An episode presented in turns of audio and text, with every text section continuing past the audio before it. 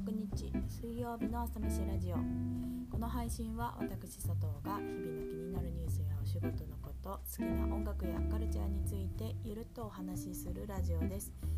一日の元気を作る朝飯のようにこの時間が少しでも元気の足しになることを願って気持ちだけは大盛りでお送りしていきます。はいえです。いやお久しぶりです。朝飯ラジオあのですねあの大好きな友人から100回行ったらお祝いするからねって言ってもらったのでなんとか年内に100行くぞという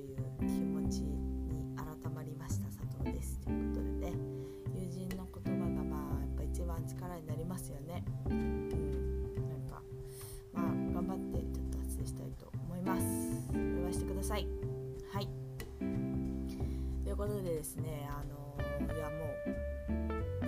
う本当になんかここ1週間めちゃくちゃ消耗してまして、まあ、少しずつ回復してるんですけどいまだになんかその短距離走をバーって走ってゴールした後にガッてくる筋肉痛みたいな感じになってましてこの筋肉痛をねずるずる引きずっているっていうですけれど実はですね半年間通った言葉の企画が先週の土曜日ですね最終講義を迎えました。12月12日ですね。そうこの日をね心から大切に思っていたというかむしろなんか最初からこの日をうーん最高にするぞと目指していたと言ってもいいくらい佐藤の中ではめちゃめちゃそののある日でずっとから一つのゴールだったんですけど今まではその月に一度ねそのオンラインで講義を受けていたんですが、まあ、言葉の企画今年はですね別名その未来に待ち合わせする連続講座ということで最後はその、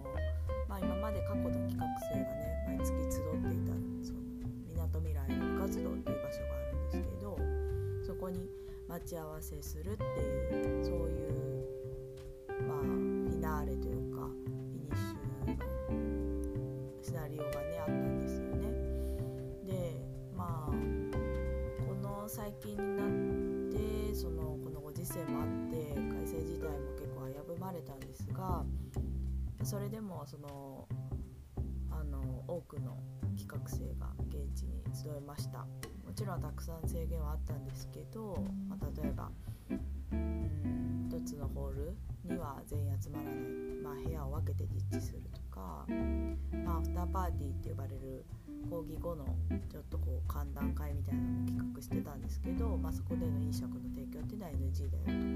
とか、まマスクはねあの水分補給の水分飲む以外は極力外さないこととかまあそういう制限が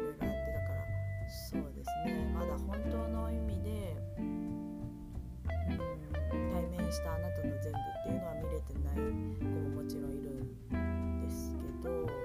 それはまあちょっと寂しかったですけど仕方ないことだなと思いつつそれでもやっぱりそのこの状況で開催自体しないっていう判断もあっただろう中で待ち合わせっていう日を叶えてくれた主催者側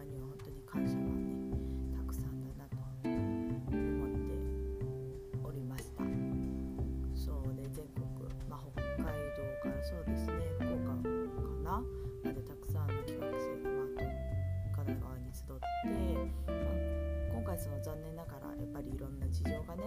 あって難しかった学生もいるんですけれどそういった子はもちろんオンラインででもオンラインでやっぱり絆を作ってきた私たちだったからこそ最終講義もそれでできたなっていうふうに思ったりしました。でまあ最終講義はその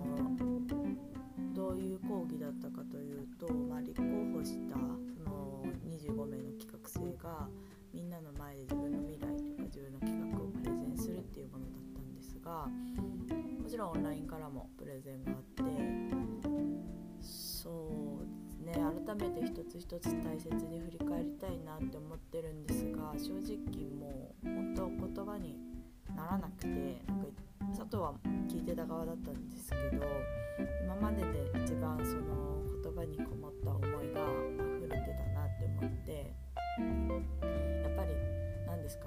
で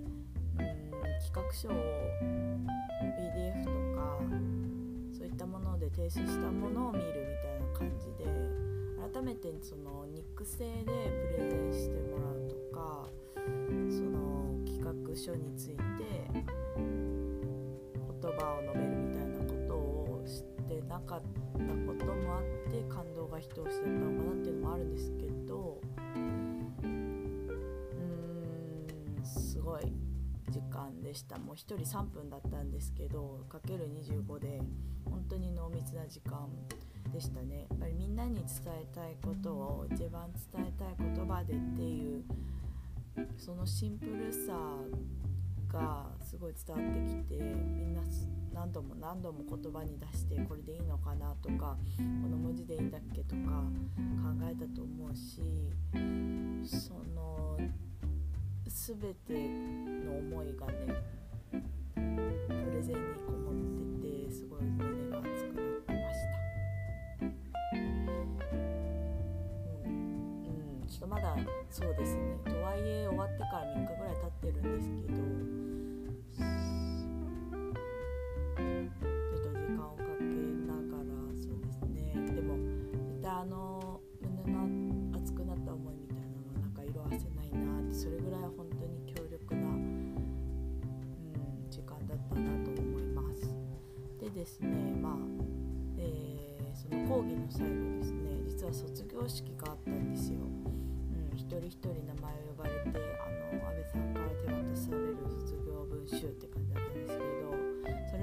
ゃめちゃ感動して、まあ、半年間やっぱやってきたんだなって思ったし自分の中では個人的にですよ小中高大学うんどれをとってももしかしたら一番の卒業式かなと思ったくらいすごい思い入れがある卒業式になったんですよね。なんかそれだけこの半年間多かったし、うん、思い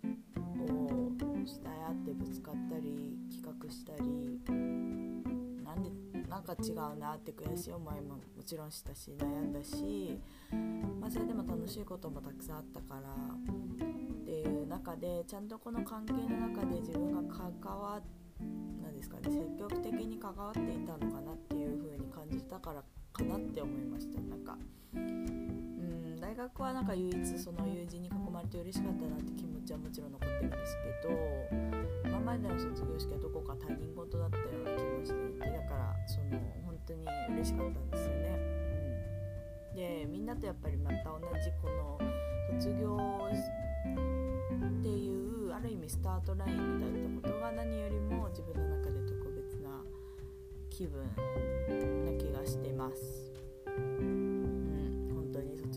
うございますっていうのと半年間ありがとうっていう気持ちでいっぱいですね。まあまだその余韻が残っていていろんな人とやり取りしたりしてるんですけど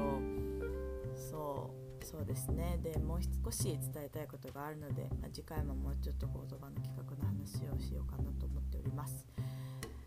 ということでとりあえずね最後に今日の1曲です。今日はスピッツで「君と暮らせたら」という曲を紹介します。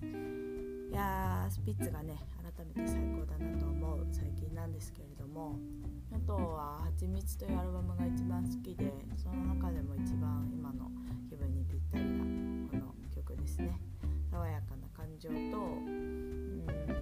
未来へのワクワクみたいなのが詰まった曲だと思っていて、うん、まあ可愛い年月を君と暮らせたらとかもうこれから未来に続いていくいいセリフじゃないですか。なんで本当にぴったりだなと思ってます。是非聴いてみてください。それでは今朝はこの辺で今日も一日頑張りましょう。また